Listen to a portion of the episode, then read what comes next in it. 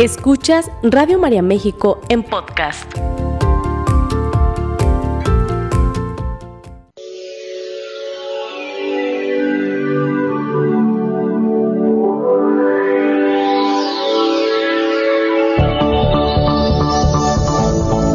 El alimento es la base de la vida. De la calidad de alimento que comemos será la calidad de vida que tendremos. Radio María presenta Recobremos la Salud. El programa que te ayudará a nutrir tu cuerpo como sostén de tu alma.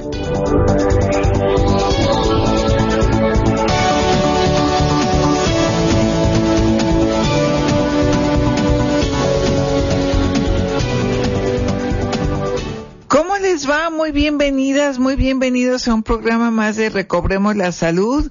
Soy Cristina Orendain, agradeciéndoles a todos ustedes el que nos estén sintonizando. ¿Cómo están?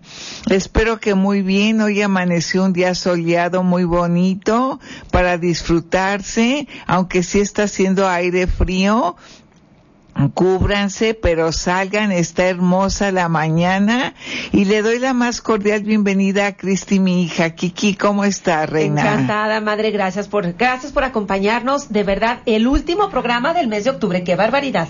Ahora sí que ya se nos viene el Día de Muertos, ya empieza la pachanga de finales de año.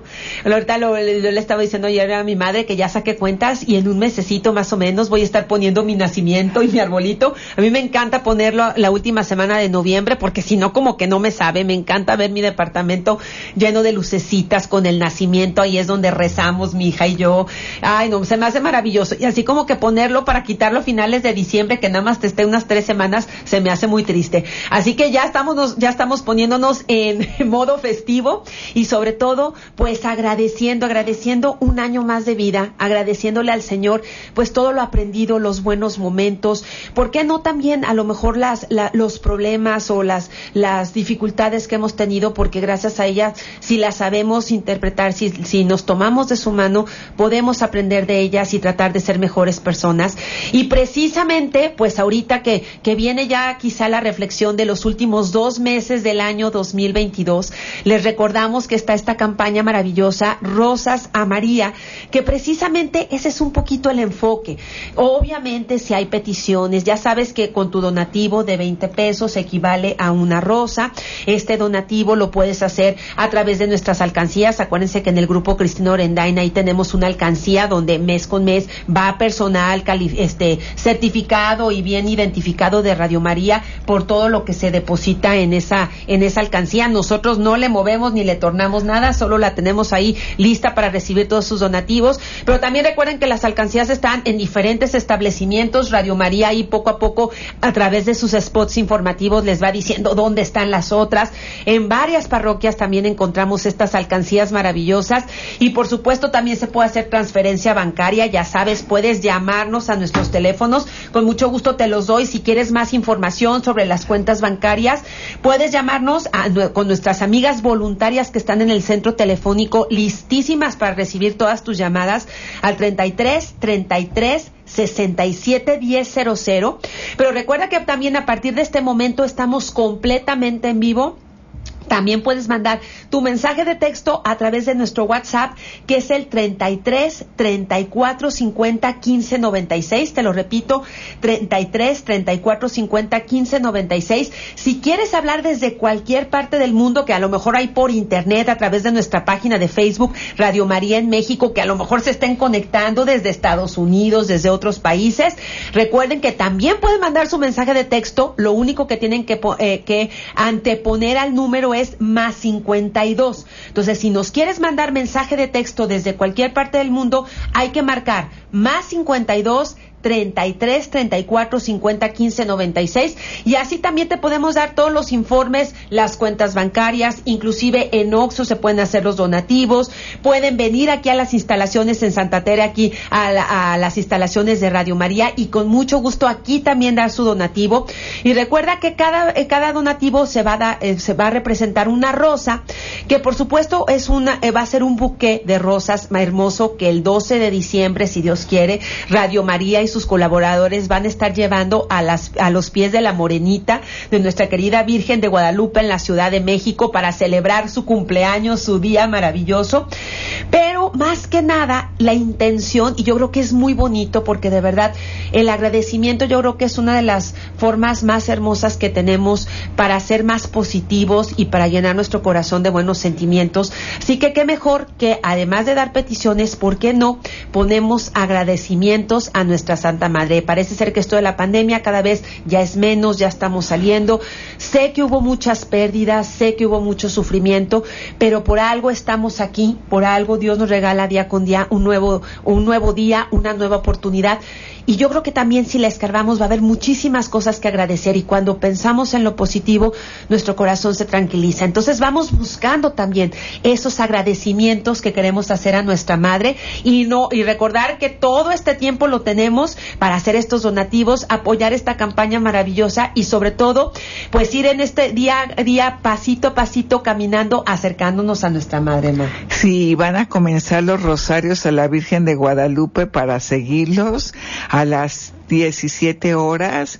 Entonces es muy importante como que nos unamos en esta comunicación de alegría que hay por la Virgen de Guadalupe.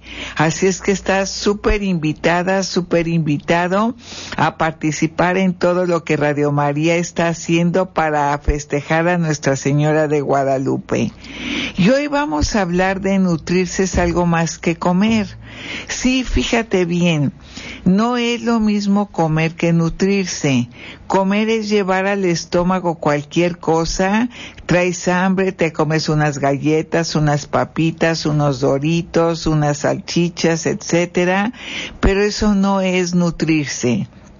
Nutrirse es llevar a la boca alimentos con vida que realmente nos garanticen vida y alegría y bienestar en nuestro organismo. Por ejemplo, si te comes un huevo, ese huevo se va a convertir en 50 mil proteínas. ¿Cómo es esto? Tú al masticar el huevo y que llega al estómago, el huevo se convierte en 22 aminoácidos. Cuando cruza el píloro y se le unen las sales gástricas, se les unen las enzimas pancreáticas y llega al duodeno, al intestino y comienza ahí a convertirse en sangre y en sustancias nutricias, se convierte en 50 mil proteínas. Eso es nutrirse y eso es lo que queremos que tú hagas. Y para esto, no hay como seguir la reglamentación que dio la Escuela de Argentina sobre la nutrición. Las leyes de la nutrición son muy sencillas. La primera tiene que ser que la alimentación sea completa. Completa significa que tenga de todos los nutrientes que Dios ha creado en esta vida, proteínas, grasas, carbohidratos, vitaminas, minerales, antioxidantes, omegas, etcétera. Eso es completa. Luego es suficiente, suficiente para tu edad, peso, estatura, talla y tipo de vida que llevas. No come igual un niño de tres años que un joven de 25 años. Entonces, tiene que ser suficiente para la edad y peso que tienes. Luego tiene que ser equilibrada, 20% de proteínas, 30% de grasas y 50% de carbohidratos. Tiene que ser inocua, limpia en eso fallamos aquí un poco en México porque somos medios cochinones. Entonces, comer en la calle pues no es muy bueno que digamos, sobre todo van pasando los camiones, los, las trocas, los coches aventando un montonal de porquerías y esas no las estamos comiendo nosotros, así es que hay que tener mucho cuidado de comer en la calle y además no hay mucha higiene, se toma el dinero y se da la misma comida con la misma mano donde se toma el dinero, entonces eso no es muy limpio que digamos Luego tiene que ser atractiva, atractiva a nuestra vida, a nuestros ojos, a nuestro olfato, a nuestra boca. Y por último tiene que ser variada. No es lo mismo comer diario avena que comer un día avena, otro día amaranto, otro día trigo, otro día huevito, otro día frijolitos, etcétera. Entonces, en eso estriba las reglas de la nutrición. ¿Cómo la ves, Kiki? Así es, creo que son reglas importantísimas, madre, que yo creo que es importante estarlas también recordando, porque ciertamente eh, hay ciertas tendencias nutricionales que como que se les olvidan estas reglas. Digo, lo de la inocuidad, eso creo que sí es una regla que todos tenemos que seguir. De verdad, miren, no saben la cantidad de enfermedades, sobre todo problemas gastrointestinales que nos podríamos evitar muchísimos. si fuéramos un poco más cuidadosos con la limpieza de los alimentos. Desde ahí podríamos decir que empieza una buena nutrición. Hay reglas tan básicas como, por ejemplo, tú puedes comprar tu fruta y tu verdura donde tú quieras, en el supermercado, en el tianguis, en el mercado, donde tú quieras. Pero a ver, lo que necesitamos que es, es, que primeramente esa fruta y ese vegetal se mantenga en la forma más adecuada para que cuando yo lo consuma esté todavía fresco, no esté golpeado, no se esté empezando a echar a perder y sobre todo algo muy importante, que guarde eh, de la mejor manera posible todos los nutrientes que tiene por dentro. Entonces, hablando de limpieza, ciertamente es verdad y ahorita por los pesticidas y los fungicidas que se están utilizando, sí necesitamos que todas nuestras frutas, vegetales, carnes, inclusive los cereales, sobre todo si los compramos a granel, tienen que, aparte de lavarse, que acuérdense que una forma muy buena para cuidar la mucosa gástrica, para no dañarla, es utilizar jabón neutro, son estas barras de jabón amarillo, son las mejores para limpiar las frutas y los vegetales, para lavarlos, porque precisamente por su neutralidad no dañan la mucosa gástrica. Lo que sucede es que muchas veces cuando utilizamos estos jabones líquidos que son muy agresivos, por algo dicen que arrasan con la grasa y ciertamente sí arrasan, pues casi, casi también pueden arrasar con la mucosa gástrica. Y uno dice, es que yo no me como el jabón. Pues no voluntariamente, pero el problema es que, por ejemplo, las cáscaras de las frutas y los vegetales, las fibras musculares que son las que forman parte de la carne, porque la carne a final de cuentas es músculo, son porosas. Entonces, cuando nosotros utilizamos este tipo de jabones líquidos para lavar frutas, vegetales, carne, parte del jabón, de este jabón líquido, aunque usted no lo crea, se queda un poco impregnado en estas porosidades.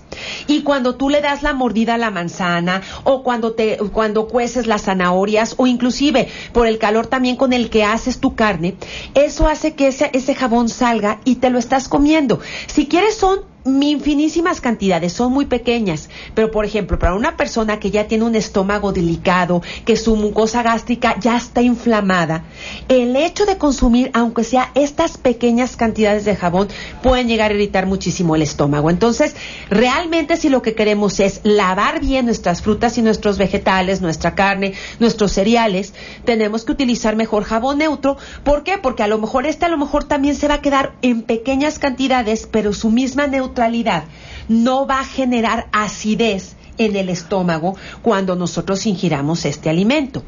Pero una cosa importantísima, una mala práctica que va envejeciendo prematuramente al alimento es el hecho de llegar, lavar todo y meterlo al refrigerador. Sí, ese es un gran error porque va a envejecer frutas y verduras. Así es, la cáscara a final de cuentas, inclusive miren también los huevos, no hay que lavar los huevos y meterlos al refri, sí hay que guardar los refri, en el refri los huevos definitivamente, pero al, a la par que la fruta, que el vegetal, nosotros debemos ir lavando las cosas que vayamos consumiendo, o sea, es guardarlas propiamente en sus bolsitas, en sus canastos, en el refrigerador e ir lavando el alimento conforme lo vayamos a consumir.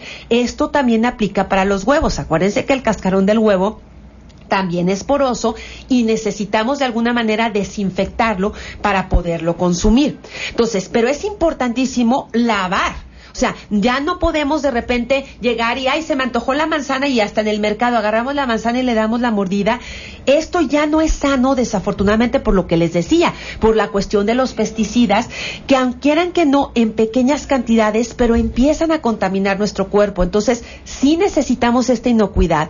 Por supuesto que eh, es muy importante, de ser posible, también desinfectar, no solo lavar, sino desinfectar eh, los alimentos, la, la, manera que nosotros hemos visto que es muy efectiva y es muy noble con el, con el estómago, con el intestino es utilizar como desinfectante lo que son las gotas de extracto de semilla de toronja o de cítricos. Nosotros manejamos la que es 100% extracto de semilla de toronja y créanme que mata el 99.9 de las bacterias, hasta se echa el COVID, si ustedes quieren verlo así.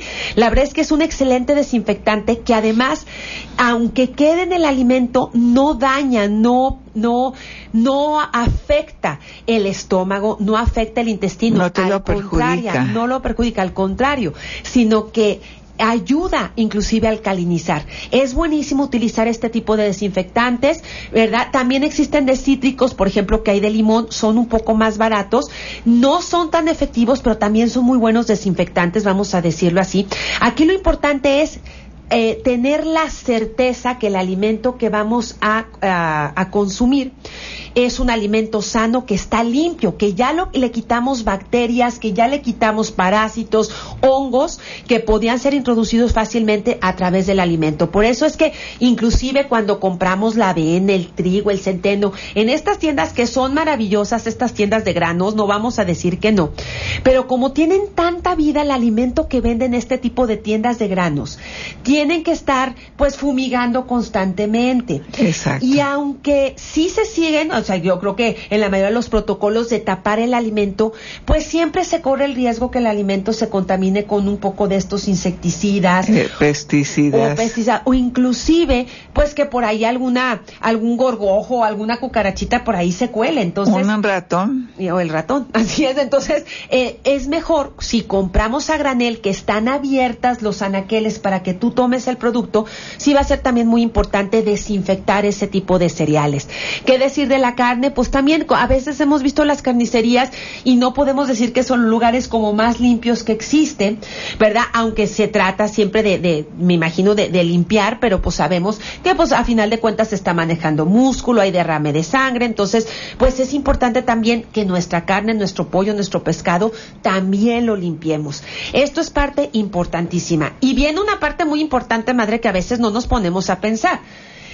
Si lo que queremos es precisamente que el alimento no se envejezca lavándolo, vamos a decirlo así, antes de tiempo, estamos hablando que a final de cuentas vamos a meter el alimento sucio al refrigerador. La limpieza del refrigerador es importantísima, madre. Básica, cada semana hay que lavarlo, porque eso sí es muy importante, sobre todo si alguna fruta o verdura se echó a perder, esa puede echar a perder todo lo que está a su alrededor. Entonces, sí es muy importante lavarlo con agua, sal, carbonato y vinagre. Esa es la manera de limpiar bien un refrigerador y tallarlo bastante bien para que todo quede limpio. Así es. Por eso es importante por lo menos hacerlo cada 15 días, porque si no el refrigerador, pues también, aunque esté frío, se va a llenar de bacterias y eso puede ayudar a contaminar otros alimentos. Pero esto de la inocuidad es, importantísimo. Por eso a veces en los puestitos de la calle, pues uno los ve y te das cuenta que, eh, pues ves a la señora que está preparando, que recibe el dinero y que solo tiene una cubetita de agua en la cual se está lavando disque las manos, pero también lava los trastes pues tristemente ahí lo que estamos teniendo es un, una contaminación muy fuerte de hongos, de parásitos y por eso al rato pues vienen todos los problemas gastrointestinales y las gastroenteritis y las diarreas y los vómitos y que se barre la flora intestinal y el intestino todo inflamado y el estómago que ya no puede digerir nada, pues porque parecemos, digo, de por sí ya somos un zoológico andante y nosotros le metemos más bacterias que no son benéficas a nuestro cuerpo por falta de inocuidad, pues entonces obviamente nuestro cuerpo pierde su balance, pierde su equilibrio y empieza a enfermarse. Entonces, esto de la inocuidad de verdad es un punto que es muy importante considerar si queremos una buena alimentación. Pero hablabas también de la variedad y el equilibrio, y es aquí donde realmente creo que muchas de las tendencias nutricionales empiezan a perder su sentido. ¿A qué se refiere esto? A que tiene que haber todos los nutrientes, todos los grupos de alimentos en una alimentación balanceada. A eso es a lo que se refiere. No se debe de sacrificar ningún grupo de alimentos, tanto las proteínas como los carbohidratos, como las grasas, son sumamente importantes. Y cualquier eh, vamos a decirlo así, tendencia nutricional que favorezca más algún grupo y pase por encima de otro, es decir, que aumente la ingesta de algún grupo de alimentos de forma no equilibrada y con eso se sacrifique o se elimine algún otro grupo de alimentos, no rompe estas reglas de la nutrición. Exacto. Y es por eso que, bueno, inclusive en el grupo Cristiano Rendain hemos estado dando durante diferentes jueves con mi mamá un curso maravilloso, el curso básico de nutrición, donde precisamente estamos hablando de proteínas, grasas y carbohidratos, todas las funciones que tienen y lo importantes que son. Pero precisamente, pues hoy hablamos de las proteínas, madre, porque a final de cuentas hay muchas tendencias nutricionales que se echan en contra de la proteína. Sí, sí, sí, sí, sí. Y hay gente que, por ejemplo, habla pestes de la carne cuando la carne es muy necesaria en el cuerpo y habla pestes de la leche o pestes del huevo cuando son alimentos de primerísima calidad proteica. Recuerden que las proteínas son fuentes de calor y energía, reparan los tejidos y son componentes de enzimas, hormonas y anticuerpos. Todo eso son las proteínas y hay que comer un 20% de proteínas todos los días para tener bien equilibrado el cuerpo. Esto no significa que nos atragantemos de huevo o de carne o de leche, sino que la tomemos relacionada, pero que la tomemos. Entonces, yo sí les pediría que las personas que han optado por dejar la carne, pues piensen que les falta la vitamina B12 que es necesarísima para la energía que piensen que les hace falta la proteína tan importante para la construcción de enzimas, de hormonas y de anticuerpos. Entonces hay gente que está muy delicada por falta de hormonas, por ejemplo la insulina, y la verdad es porque no ha comido bien proteínas. Esa es la triste realidad. Por eso es tan importante tenerlas en cuenta y las proteínas pueden ser de origen animal y de origen vegetal. Las de origen animal son carne, leche, huevos, quesos, etcétera, pero quesos de buena calidad, no quesos tipo. Si tú vas al supermercado y compras queso tipo manchego, no tiene proteínas, son mantecas saborizadas tienes que comprar el queso manchego, no el tipo manchego, no el tipo cheddar. Esas hacen mucho daño porque son mantecas trans que pueden dañarte realmente el organismo. Y las de origen vegetal vienen en vaina son, acuérdate de los cacahuates, vienen en vaina, en vaina vienen los frijoles, siendo el mejor el negro, en vaina vienen los garbanzos, la lenteja, las habas, los chícharos, viene este cacahuate, viene el tamarindo, el tamarindo es muy bueno, de verdad estar haciendo agua de tamarindo, salsita de tamarindo, comer el tamarindo con sal y chilito es sabrosísimo, pero hay que comer tamarindo. Aunque ustedes no lo crean, la jícama no es ni fruta ni verdura, es leguminosa. La jícama es también proteína de origen vegetal, es carne vegetal. Ahorita ya está la jícama de agua, hay que estar probándola, hay que estarla comiendo. Está riquísima la jícama y es muy nutritiva y tiene mucha vitamina C. Eso es por eso que es tan importante que en esta época de otoño comamos lo más seguido que podamos jícama. Está deliciosa, la jícama de agua de verdad está deliciosa, vitamina C maravillosa. Precisamente ahorita nos acaba de llegar una pregunta que qué se le puede dar a una persona, a una niña con asma. Yo creo que ahorita lo más importante es fortificar su sistema inmunológico con vitamina C y una de las maneras que tenemos naturales es a través de los alimentos de temporada, Exacto. como la jícama de agua, también podríamos hablar de la guayaba, podríamos hablar de la mandarina, de la pera, de la pera. O sea, ahorita hay que consumir este tipo de alimentos y si es necesario, en este caso, por el asma que está presente, hay que buscar un buen suplemento pediátrico de vitamina C. El complejo B es importantísimo también. Eh, se puede dar levadura de cerveza desamargada, que se le puede agregar en la lechita de la mañana y en la noche. Esto es también para fortalecer sus vías respiratorias. Y bueno, también es cuestión, hay muchos alimentos que generan irritabilidad a nivel de, eh, de vías respiratorias. Inclusive, por ejemplo, cocinar con el glutamato monosódico, que son estos cuadritos, estos consomés y estos que están en polvo y en cuadritos que dicen que son de tomate y de caldo de pollo. Créanme, es glutamato monosódico y es lo que se ha visto que es un alergénico que genera una impresionante, eh, vamos a decirle así, eh, irritación en vías respiratorias y es causante de muchas de las crisis de asma. Entonces, esto se tiene que quitar de la alimentación y buscar una alimentación más natural, con poca grasa, muchas frutas, muchos vegetales, en la posible que sean crudos y, por supuesto, proteína de buena calidad, que es de lo que estamos hablando el día de hoy. Pero nos tenemos que ir un corte, ¿verdad? Sí, ahorita regresamos. Sigue escuchando Radio María México en podcast. Estamos de regreso con ustedes y fíjense bien, cuando vayan ustedes a cocer frijoles, lentejas, habas, garbanzo, chícharo, soya, lo importante es lavar muy bien el grano. Lávenlo muy bien varias veces a que salga limpia ya el agua. Y luego con esa, con agua de la llave lo van a poner a remojar 12 horas con bastante agua porque se tiene que hinchar y es la manera de despertar el grano, si no lo cuecen va a tardar mucho tiempo en, cocer, en cocerse y desgraciadamente no se van a comer todas las vitaminas, minerales, proteínas y aminoácidos que tienen los frijoles y las lentejas porque lo cocieron dormido el grano. Por eso se remoja para despertarlo, hincharlo y llenarlo de vida.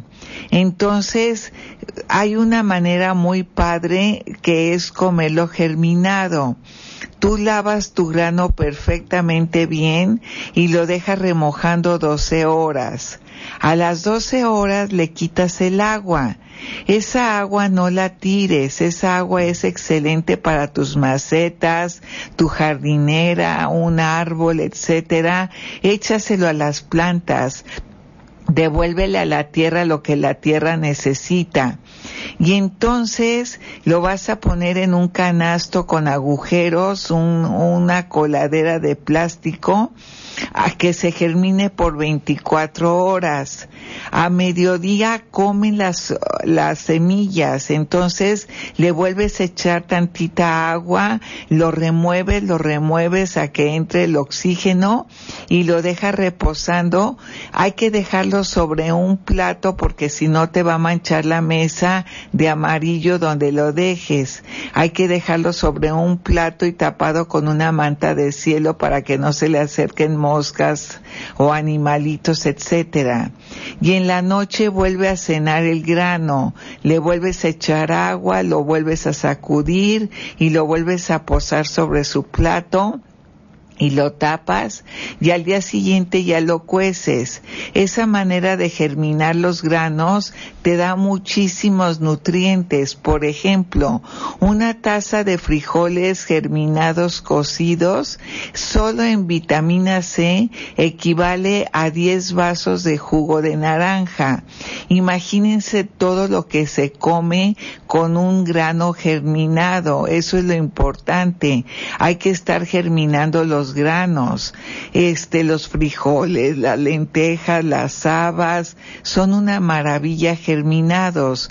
De hecho, si la lenteja la germinas por tres días seguidos, te la puedes comer cruda en ensalada, o puedes hacer hamburguesas, o puedes hacer milanesas con la semilla cruda, apelmazada o molida, y te, te sale riquísima.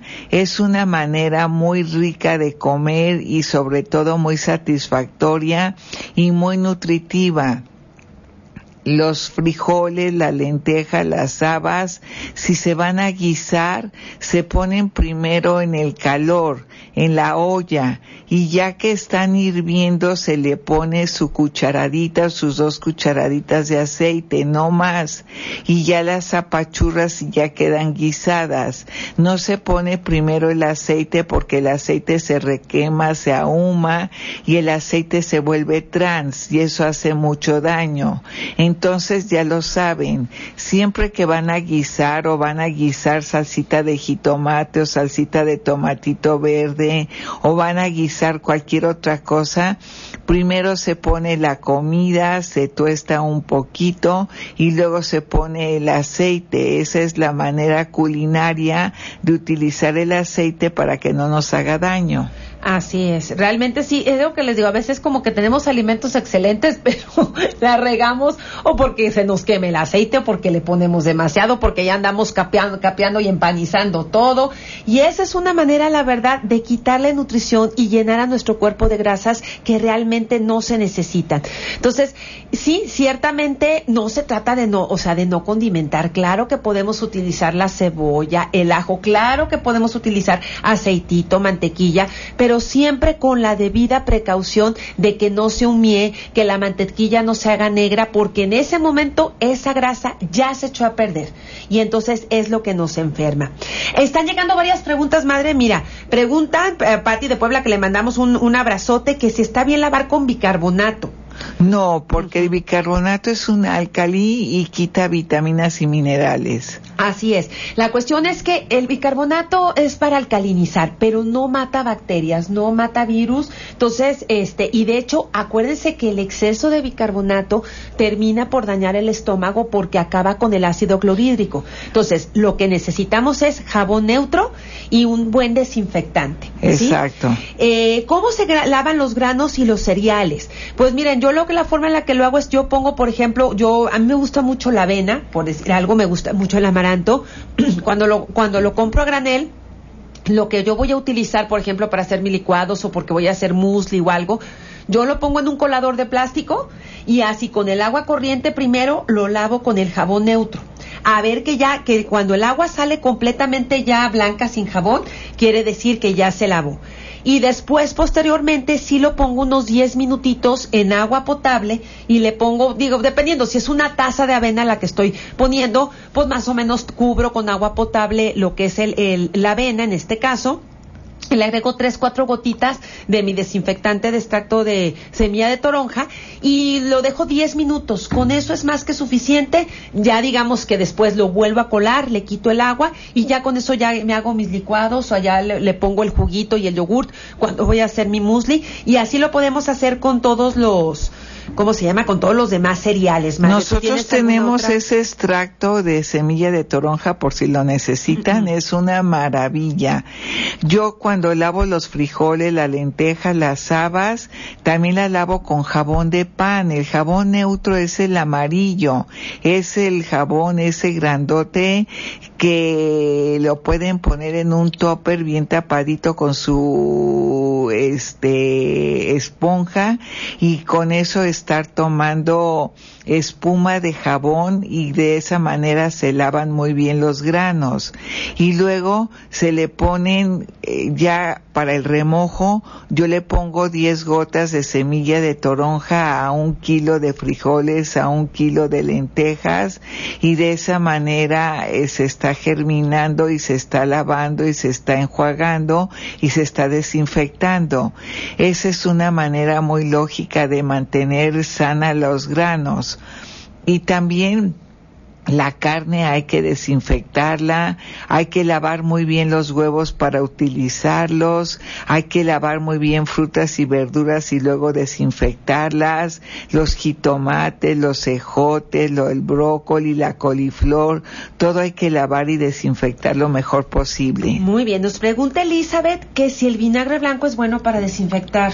Es bueno para retirar los pesticidas, entonces tú puedes poner tu litro de agua con tus 10 gotitas de desinfectante y un chorrito de vinagre de, de, de puede ser blanco o de piña o de manzana y te desinfecta y te quita los pesticidas. Así es, pero para desinfectar como tal no.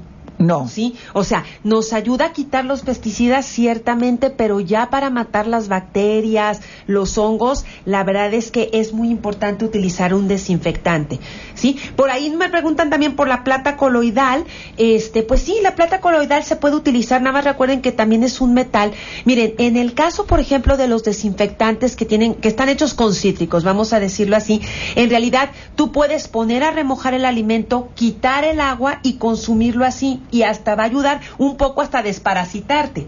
Pero cuando ya se utiliza, por ejemplo, otro tipo de sustancia, vamos a decir, en este caso la plata coloidal, sí es importante volver a mojar, o sea, remojar el alimento, o sea, quitarle el agua y volverle a dar un remojo, porque es importante quitarlo sobre todo para evitar que tantos metales entren a nuestro cuerpo, ¿sí? Yo sé que se vende la plata coloidal también terapéutica, pero es muy distinta a la que se utiliza para desinfectar. Entonces hay que hacer la distinción y cuando se utiliza plata coloidal para desinfectar, sí es importante dar el segundo remojo. Yo le diría a Concepción de Puebla, claro que sí podemos ayudar a bajar la glucosa en una diabetes tipo 2, pero es muy importante, Concepción, de verdad, con mucho gusto, llama aquí al centro telefónico, sino ahorita te paso con mucho gusto nuestro teléfono. Sí es importante tomar el caso, porque con la diabetes necesitamos checar dónde están los desbalances y hacer todo un plan que se adecue personalmente al paciente, o sea, es decir, a su peso, a su estatura, a la actividad física que realiza es muy importante que tiene, tenga un plan personalizado, porque realmente con la diabetes pues hay que ver los niveles de glucosa con los que amanece, hay que ver si está tomando medicamentos, si los medicamentos están cayendo bien y sobre todo eso, o sea, ver realmente qué está comiendo el paciente para ver si, o la persona con diabetes, para saber si es necesario reducir, eliminar o ver qué decisiones tomar. Entonces aquí sí, no, o sea, podríamos decirle pues que no consuma carbohidratos, pero eso no es, ni siquiera es un buen consejo porque entonces no come carbohidratos y se va a descompensar. Entonces tiene que comer lo que su cuerpo necesita, ni más ni menos.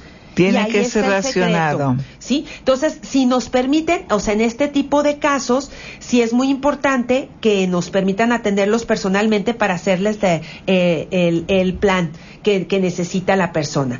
Déjame ver, es con anemia en segundo grado pues también estamos a hacer el plan madre. Sí, cómo no, y sobre todo ocupo mucho complejo B y hierro, entonces sí se tiene que hacer un plan alimentario en donde la persona cumpla con todo lo que necesita para equilibrar la hemoglobina. Así es. Sobre todo porque recuerden que la anemia no solo es falta de hierro, también puede ser falta de complejo B. Si es muy importante en dado caso, o sea, bueno, me imagino si ya está diagnosticada con anemia grado 2, tiene que tener la química sanguínea, hay que ver por ahí dónde está el déficit y por supuesto checar la alimentación. Lo que sí de entrada podríamos decir es que una persona con anemia, y ahorita precisamente que hablabas de las proteínas, ma, y de cómo también las, las leguminosas, no vamos a decir que no, y más cuando se germinan, son fuente maravillosa de proteína, pero una persona con anemia no se debe de quitar la proteína de origen animal. No, para nada, al contrario. el hígado, Adele Davis decía que si queríamos elevar la hemoglobina era con hígado de res o hígado de cerdo. Ayuda muchísimo el hígado de pollito también a elevar la hemoglobina, así es que sí tienen que comer carne. Sí, nos habla la señora eh, Carmen de Tonalá. Mira, Carmen, también te pediríamos lo mismo. O sea, es, si el bebito tuvo neumonía y tiene 11 meses, hay que ver un poquito cómo está el cuadro. Lo único que sí podría decirte es algo que le va a ayudar mucho, sobre todo para expectorar, desinflamar sus pulmoncitos, es hacerle verdadero caldito de pollo. El caldito de pollo tiene cisteína, que es un aminoácido que ayuda a expectorar y que cae muy bien al estómago, pero tiene que ser un caldo desgrasado. O sea, no quiere decir Que se hace el caldo y se sube la grasa y se la quito con la cuchara. Acuérdense que eso no es caldo desgrasado, ¿sí? Eh, lo que hay que hacer, y lo volvemos a repetir, ¿verdad? Puede ser uno de los tips que te puedo dar, pero obviamente, pues sí podemos de alguna manera ayudar, inclusive con vitamina C, pero hay que checar al, al chiquito. No tengo más datos, entonces las dosis y eso ni siquiera las puedo dar. Pero el caldito de pollo es un alimento maravilloso. Lo que hay que hacer, acuérdense, para desgrasar bien el caldo, es poner a hervir dos ollas con agua. En una olla son únicamente, a mí me gusta que las dos ollas sean con agua potable, me da más confianza. Entonces, dos aguas y más si es para un bebito. Ponemos a dos ollas con agua potable. En una olla únicamente hay agua y en la otra olla ponemos los ingredientes que queramos ponerle al caldito. Como ya tiene 11 meses, puede ser zanahoria, puede ser chayote, puede ser calabacita, arrocito integral, cebollita, ajo, jitomatito, lo que se les antoje, ¿sí? Y entonces, cuando rompe el hervor las dos ollas, bajamos el fuego de las dos y el guacalito de pollo, que es uno de los más, las piezas más recomendables para hacer caldito, la perfectamente bien lavada y desinfectada, que es de lo que hemos hablado el día de hoy, y quitarle todas las grasas, los pellejos y toda la grasa extra, que eso hay que hacerlo manual, hay que quitárselo. Entonces ya el guacalito perfectamente limpio lo, lo integramos o lo agregamos a la primera olla de agua donde únicamente hay agua hirviendo. Y con reloj en mano contamos cinco minutos y a los cinco minutos sacamos el guacal de esa primera olla y ya lo anexamos, lo agregamos a la segunda olla, que es donde ya tenemos todas las verduras y todo lo que queremos para nuestro caldito. Y ahí dejamos que se termine de cocer, ahora sí, nuestro guacalito de pollo. Y una vez que ya hirvió, que ya se hizo el caldito, le podemos agregar unas cuantas gotitas de limón y con eso sacamos el calcio de los huesitos y con eso tenemos un verdadero caldo desgrasado.